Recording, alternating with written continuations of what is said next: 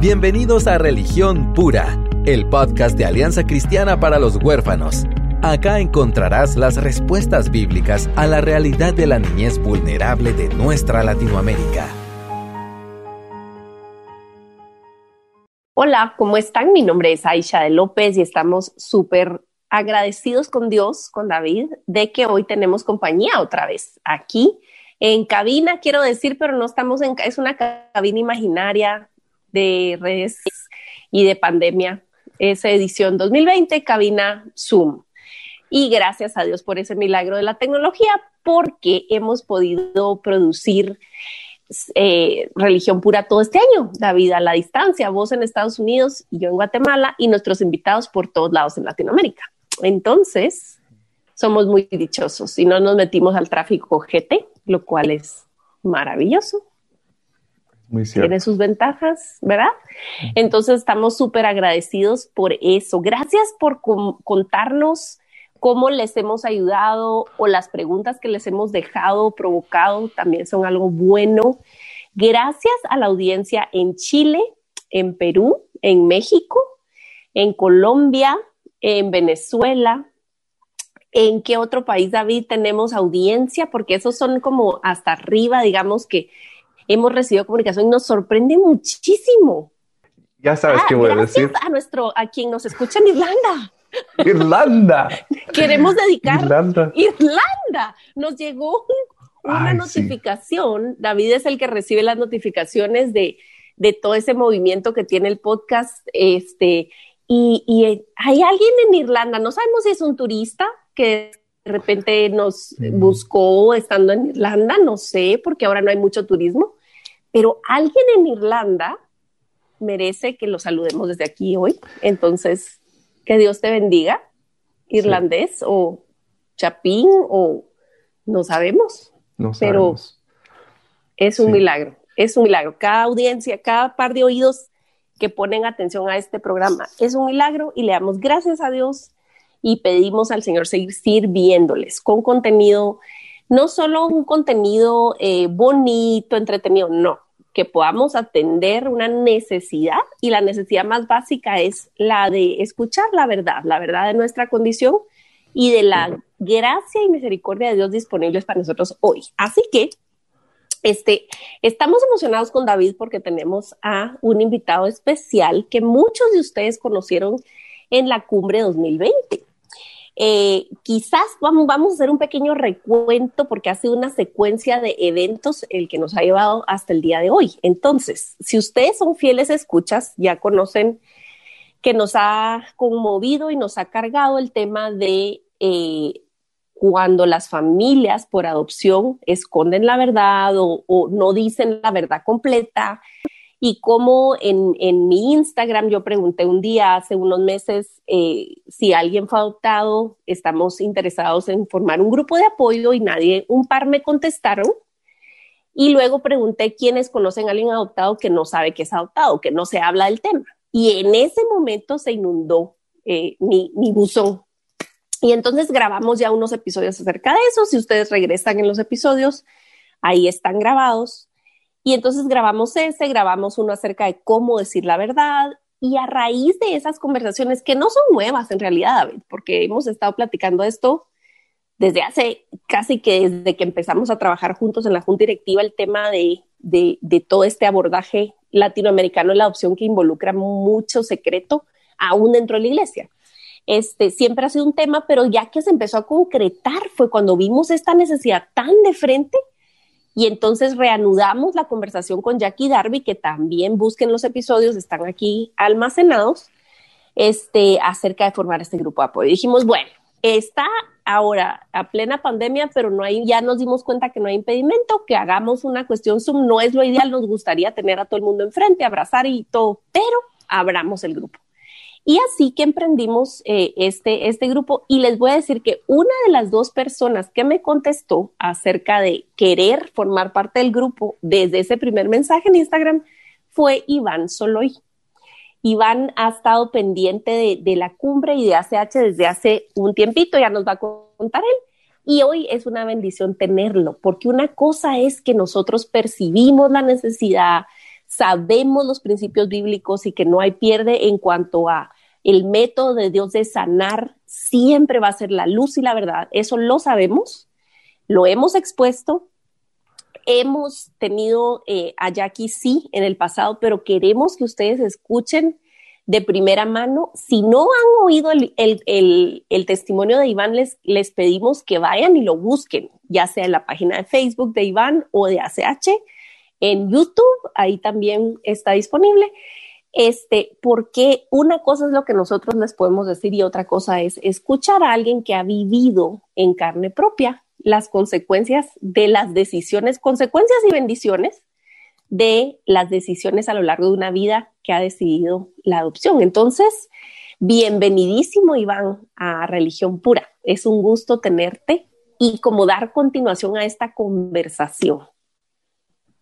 Hola Aisha, hola David, muchas gracias por la oportunidad y pues feliz de estar acá. De verdad, gracias por aceptar la invitación desde el primer momento y por mostrarte súper accesible para contar. No es algo fácil, el porque se dice fácil, pero la verdad es que ha sido un proceso bien largo que Dios te ha llevado desde tu adolescencia, digo desde tu niñez, tus preguntas, tus, tu percepción, ¿verdad? De la vida, todos tus dolores y cómo Dios en su misericordia te atrajo hacia Él mismo y hacia la verdad. ¿verdad? Y cómo tú querés, porque una cosa es que pases el proceso y otra cosa es que querrás compartir cómo sucedió el proceso. Entonces, gracias por tu disposición para hacer eso. Yo quisiera que David contara un poquito de cómo eh, ha sido, eh, pues ahí sí que conformar este grupo de jóvenes adultos que fueron adoptados y qué percibió de ti para poder eh, tener pues una especie de, ya una amistad, pues una amistad realmente, porque es una mentoría, pero más que eso es amistad y es hermandad y caminar juntos. Entonces quisiera que David contara un poquito. Sí, gracias, Aisha. Eh, sí, este grupo para mí realmente me impacta, me impacta porque podemos ver en la vida de Iván y, y todas las personas que están ahí, eh, o sea, una muestra de la gracia del Señor en cada una de sus vidas. Porque les ha encaminado, no les ha dejado solos y aunque hay retos, pero de verdad que van caminando. Pero recuerdo muy bien eh, la primera vez que nos reunimos y lo vi a Iván y este como, hmm, sentí algo como diferente y yo no soy muy así, incluso cuando le escribí, disculpado, si crees que soy como muy místico y sí como que, eh, ¿verdad? O sea, no, no fue algo así. Em, pero de verdad, gracias a Dios, lo, puedo conocer a Iván y obviamente ya deja de ser como una historia que, escuché por ahí y es un hermano en Cristo, ¿verdad? Entonces, estoy agradecido por esa relación que me, me inspira mucho. Y algo creo que me ha impactado mucho específicamente en la vida de Iván y Perdón, Iván, que estamos dominando la conversación, pero ya, te vamos a dejar hablar. Eh, pero es que él, él realmente habla de los diferentes pasos en que Dios lo ha ido sanando y habla de puntos bien importantes. Cuando yo escucho a alguien hablar de eso, me, me llama la atención. Por ejemplo, que habla del servicio y que habla de, de, la identidad. Para mí son puntos bien importantes y que lo ha relacionado con su propia sanidad eh, para mí muestra mucho, ¿verdad? Entonces, ha sido un privilegio realmente conocer a, Iván y, a, otras personas de este grupo. Y pues ya para comenzar, Iván, eh, como decía Aisha, esperamos que la mayoría hayan escuchado el testimonio, ¿verdad? Eh, que fue algo difícil, o sea, te enteraste de tu adopción de una manera no esperada, obviamente, ¿verdad? Sí habían mentiras, o sea, se había ocultado la verdad. Algo que nunca te he preguntado, quisiera preguntarte, ¿vos sospechabas que algo estaba mal, o sea, desde tu niñez? O no que algo estaba mal, pero que algo faltaba. No encajaba. Ajá. Ok, sí, realmente con lo que ustedes dicen, em, de hecho yo siempre lo he tenido en mi corazón que desde niño yo siempre sentía y analizaba las cosas en mi familia y decía, es que algo no está bien conmigo, mm. es que hay algo detrás de mi historia. Y, yo se los voy a contar, esto quizás no, no, lo he dicho, pero en ese entonces mi mamá eh, trató de rehacer su vida con, con otra persona y siempre me decían que era mi papá, pero yo no tengo su apellido. Entonces yo de niño decía, bueno, ¿cómo puede ser mi papá si yo no tengo su apellido? Entonces fueron como cosas eh, muy, muy específicas que a mí me hicieron sospechar acerca de que en mi historia no todo estaba bien. Y otra de las cosas es cuando mis hermanas me presentaban con sus amigos, siempre hacían el comentario de que no me parecía a ellas. Y de hecho, mm. tengo el recuerdo de, específico de, de, un niño que me lo dijo en el colegio. Yo tenía como siete o seis años, creo que estaba en primera primaria, de que yo era adoptado. Entonces yo se lo pregunté a mi prima y ella me dijo que no, no hiciera caso y que me estaban mintiendo. Entonces fueron como varios sucesos que me hicieron dudar de mi historia y que algo no estaba bien y yo lo sentía en mi corazón desde niño. Sí, porque fíjate vos que eso creo que es algo que la gente se pregunta y que, y que mira, vos, vos antes de empezar a grabar, David te preguntó así como, mira, hay algo que no quisieras tocar y tú fuiste súper valiente en decir, no, no, no, yo estoy para servirles y para que ustedes me, me, me expriman.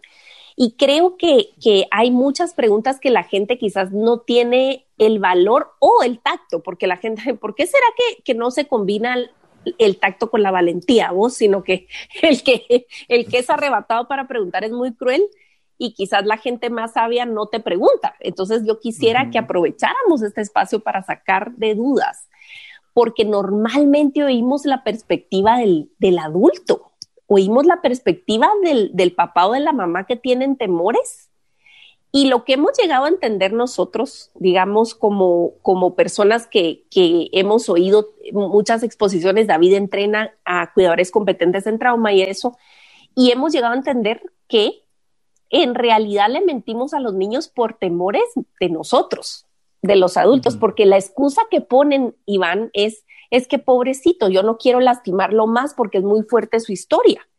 Entonces, mejor que se quede así. Pero al oírte, yo creo que de todos modos, los niños no son tontos, van atando cabos y como es tu historia, entonces tú sí tenés atención para detalles que quizás al resto del mundo le parecen irrelevantes. Entonces vas atando cabos y, y aunque tú no dijeras nada, porque me imagino que no es que tú estuvieras en cada almuerzo, cada cena, cada mamá, mira, quiero saber, mira, yo sospecho algo, ¿por qué, ¿por qué me dijeron? Te aseguro que te tomó cuánto tiempo poder decir algo, pero lo, pero lo pensabas. Entonces, tal vez los papás piensan, no, no, no, él está bien, o ella está bien, mejor no alboroto ese hormiguero y mejor, pobrecito, mejor que no sepa.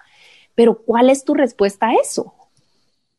Sí, totalmente. De hecho, como lo que ustedes eh, dicen, uno de niño sospecha muchas cosas y va como analizando la situación, ¿verdad? Eh, me imagino, ¿verdad? Que en muchas familias de, bueno, adoptivas hay niños que no se parecen a los papás o a los hermanos. Entonces uno de niño siempre va sospechando esas cosas, aunque parezcan irrelevantes o no les pongamos tanta atención, sí son importantes para, para un niño, ¿verdad? Entonces, como yo lo manifestaba, sí me hicieron dudar muchas, muchas cosas desde niño que fueron cosas quizás irrelevantes para muchos de mi familia, pero para mí no, porque yo sí eh, analizaba la situación y decía, no, es que eso no está bien, es que, ¿por qué no tengo el apellido de, mi supuesto papá? ¿Por qué no me parezco a mis hermanas? Entonces, creo que eso es importante, ¿no? El poder eh, decir la verdad. Yo a veces me pongo a pensar y digo, ¿qué hubiera pasado?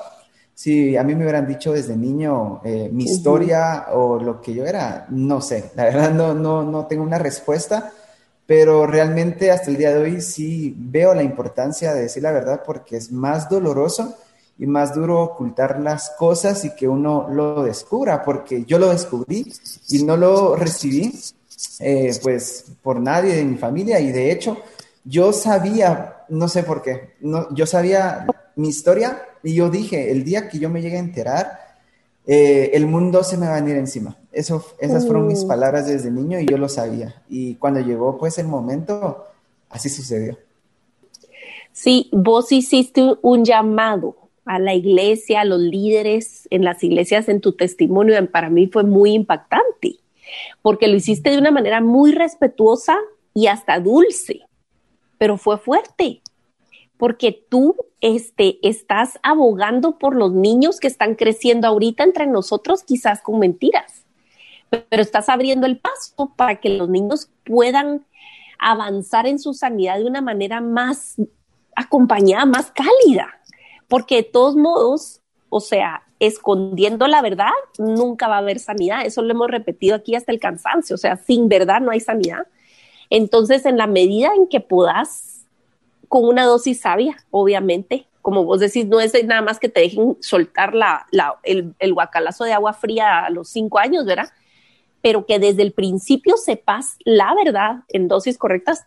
O sea, podrías haber caminado de otra manera. Igual yo sé que al final del testimonio también nos impactó que tú dijiste, y yo le doy gracias a Dios por cómo fue la, cómo ha sido mi historia, porque por eso es que yo soy como soy. Y por eso creo que David le hizo clic invertir en ti en el sentido de que hay ciertas señales de sanidad eh, en, un testimonio y parte de agradecer sin negar la realidad es muy, es muy importante. No sé si David puede eh, tal vez eh, expulgar ahí ese punto un poco más.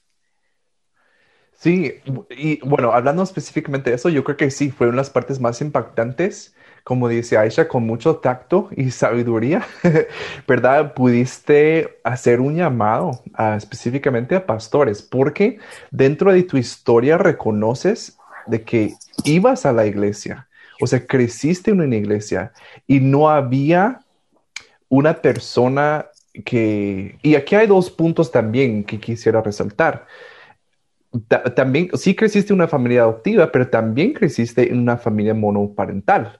Creciste sin un papá.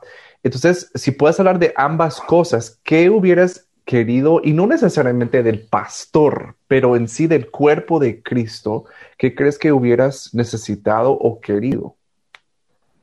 La verdad, eso es lo que yo puedo rescatar porque eh, a pesar de que yo nací en una familia cristiana, asistí a la iglesia desde niño, yo sí estoy seguro de que la iglesia sabía de mi adopción porque es la iglesia de mi familia desde hace mucho tiempo, entonces me tuvieron que haber visto, ¿verdad? Cuando yo llegué.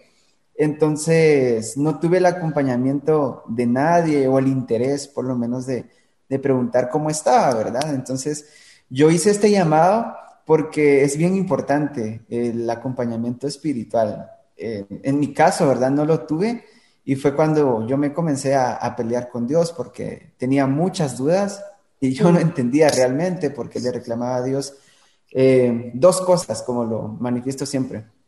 La primera cosa es el no tener papá, eso era algo que yo le reclamaba mucho. Y lo segundo fue cuando yo ya me enteré de, mi adopción, eh, mi historia, ¿verdad? Mi destino.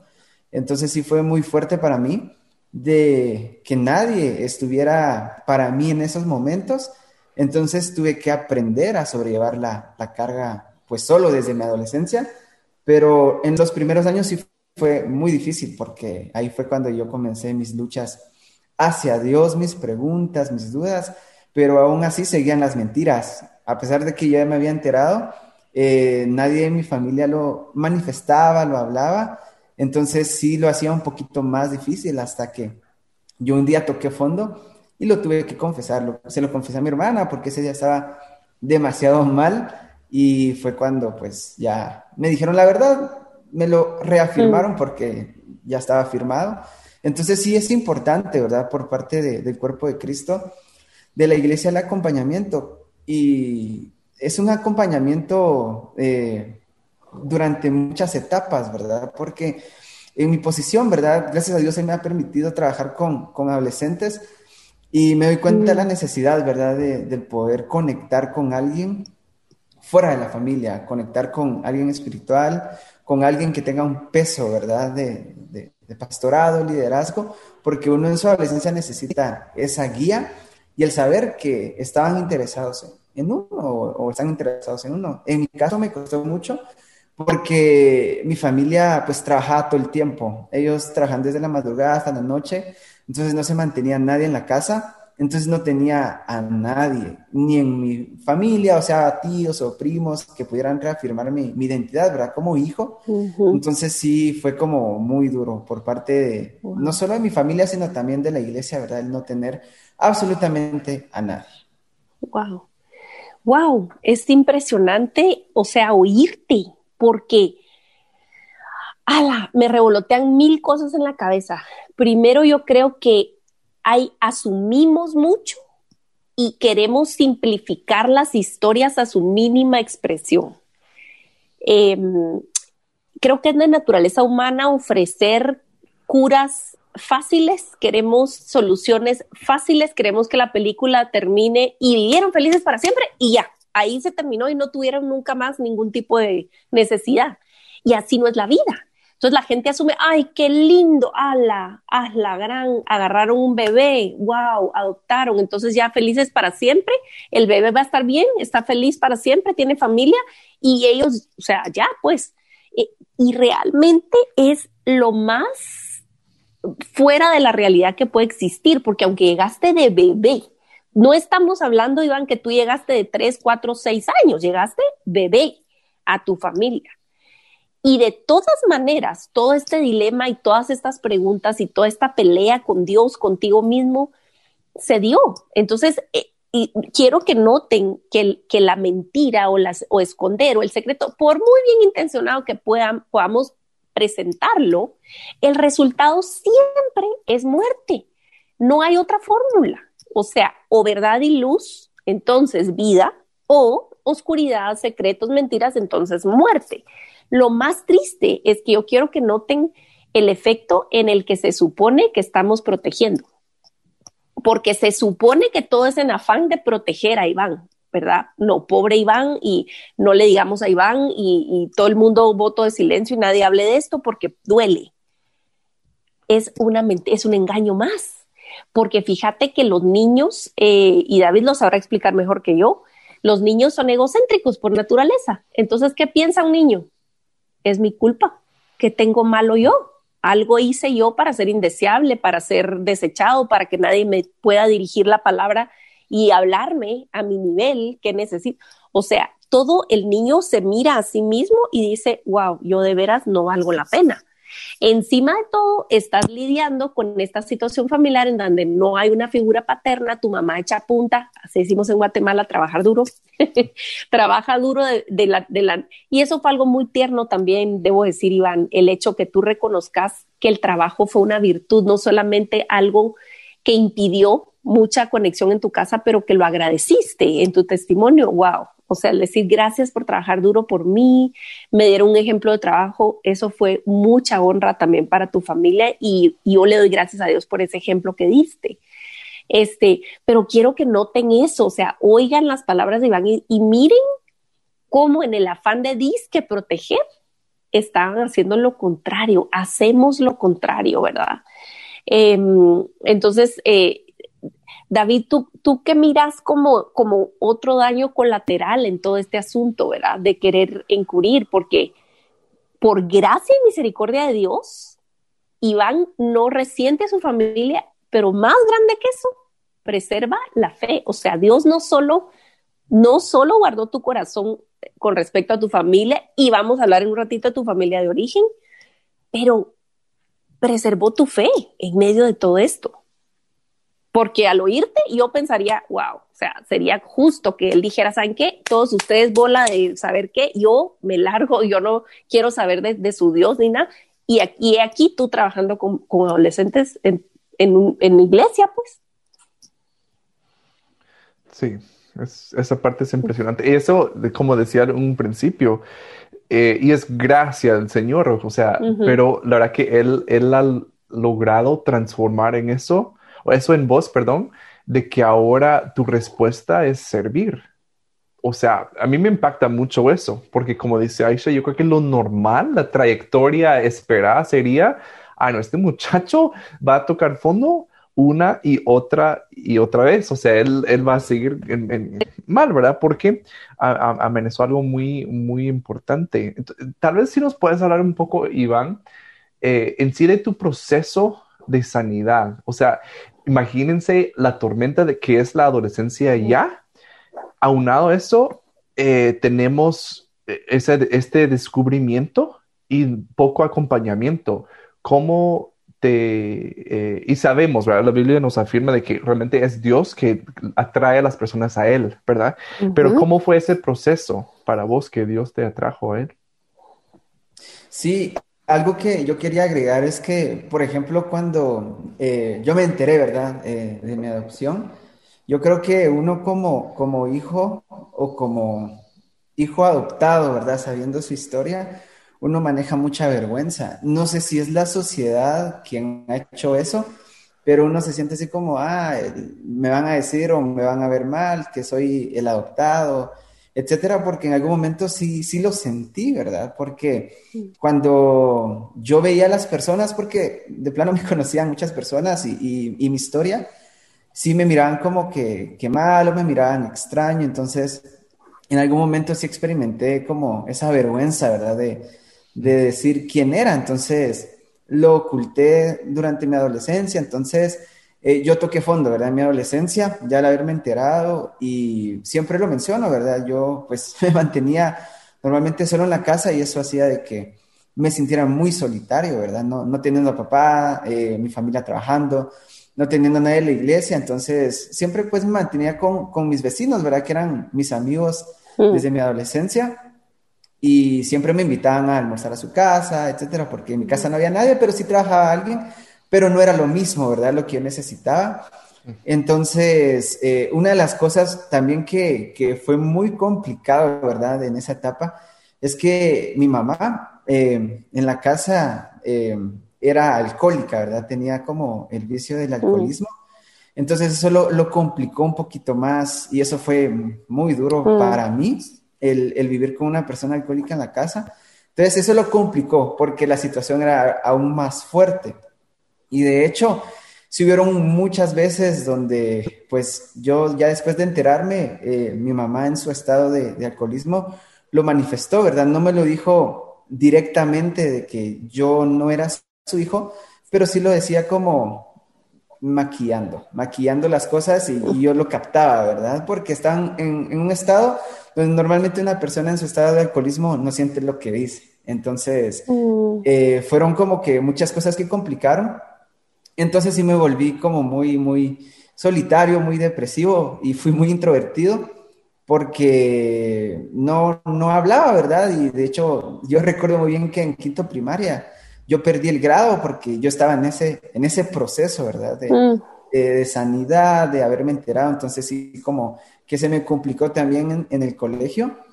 Y bueno, eh, ya cuando estaba cumpliendo 15 años, un amigo me, me, invitó a su iglesia porque yo estaba dejando de ir a la iglesia a donde yo asistía. Claro. Primero por mi proceso segundo porque me parecía un poco aburrido.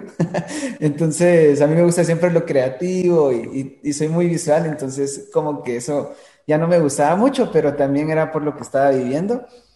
Y me invitó a su iglesia y, y justamente ese día eh, realmente no, no, recuerdo muy bien eh, lo que estaba predicando el pastor, pero sí recuerdo que, que, que habló mucho acerca de, de, de, Dios como Padre.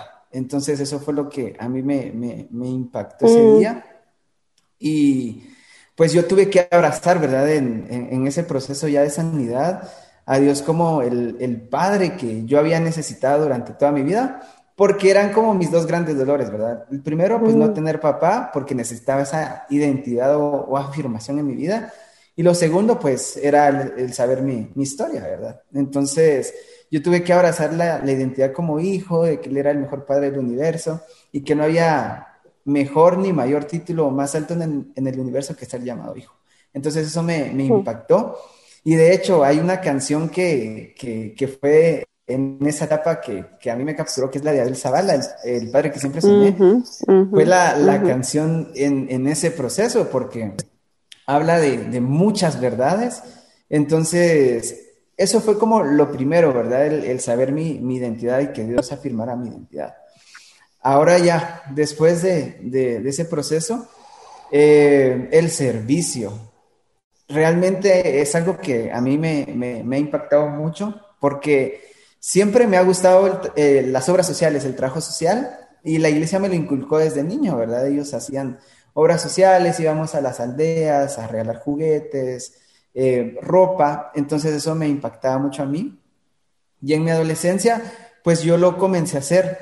Recuerdo mucho en el terremoto de San Marcos, creo que fue en el año 2011, que yo me organicé para llevar a, a un grupo, ¿verdad? lo publiqué en Facebook y se apuntaron pues algunos y, nos fuimos y conseguí el contacto, nos quedamos una noche. Entonces fueron como muchas, muchas cosas en el servicio donde yo, yo llegué a entender que a pesar de que yo estaba viviendo como procesos dolorosos y duros y muchas tormentas, yo no me imaginaba el poder tener una historia en la calle, por ejemplo, ver a personas en necesidad, escarbando en la basura su comida, viviendo en la calle, decían, no, mi situación, a pesar de que para mí es dolorosa, yo puedo ver que soy bendecido porque tengo una casa, un plato de comida, y aunque no tengo la familia que, yo quiera, me decía, ¿verdad? Porque anhelaba muchas cosas de, de, mi familia, la atención, el tener un papá, un hermano, etcétera, decían, no, pues, pues soy bendecido. Entonces, el servicio eh, para mí fue muy, muy clave y sigue siendo clave, ¿verdad? El darme cuenta de las necesidades, el acompañamiento que es necesario.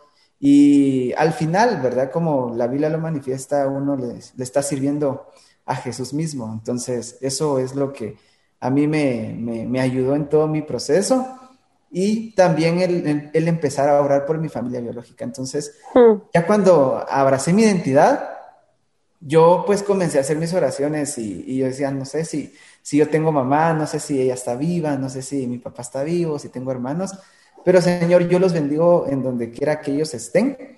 No sé realmente si, si viven o en dónde están viviendo, pero yo los quiero bendecir y, y oraba por ellos. Entonces fue como el proceso, ¿verdad? Para mí de no guardar resentimiento, sino curiosidad. Era lo que preservaba todavía mi vida, la curiosidad de mi origen pero como yo estaba de 15, 16, 17 años, todavía no había preguntado nada en mi casa, no había preguntado nada, perdón. Pero eh, previo a eso, ¿verdad? Cuando yo tenía 13 años, yo estaba mal, re mal una noche. Mi mamá estaba pues tomada, ¿verdad? Como decimos en Guatemala. Y no había nadie en la casa, solo estábamos nosotros dos y yo estaba, estaba en un mar de lágrimas. No recuerdo por qué, mm. pero sí, sí, pues era por el proceso. Entonces se lo confesé a mi hermana, le mandé un mensaje le dije que yo me había enterado que, que yo no era su hermano verdadero, de que yo era adoptado en la familia. Y me respondió, ¿verdad?, de que, de que yo sí era su hermano, de que eh, pues yo era parte de la familia y que no me sintiera mal. Entonces fueron como las palabras que ella me manifestó en un mensaje de texto. Y a la semana siguiente mi mamá pues me, me, habló, ¿verdad? Fueron muy pocas palabras, la verdad. Me dijo que eh, ella se había enterado que yo ya sabía mi historia de que ella estaba en toda la disposición de, decirme la verdad si yo en algún momento quería preguntar y que pues no me sintiera mal, que no dejara que nadie en la vida me, me tachara o me hiciera sentir mal y que pues una madre era la que criaba y no solamente la que engendra. Entonces, esas fueron como sus palabras, ¿verdad? A mis 13 años, pero igual seguía en, mi proceso de, de, dolor hasta que pues ya conté lo que fue para mí claro. Esta fue la primera parte de nuestra conversación con Iván Soloy. No se pierdan la segunda parte la próxima semana en el siguiente episodio de Religión Pura. Gracias por acompañarnos en Religión Pura, el podcast de Alianza Cristiana para los Huérfanos. Alabamos al Dios de la Biblia quien nos adoptó en Cristo para habitar en familia. Y agradecemos la generosidad de Radios Frater, quien nos recibe en sus estudios para realizar esta producción. Hasta la próxima semana.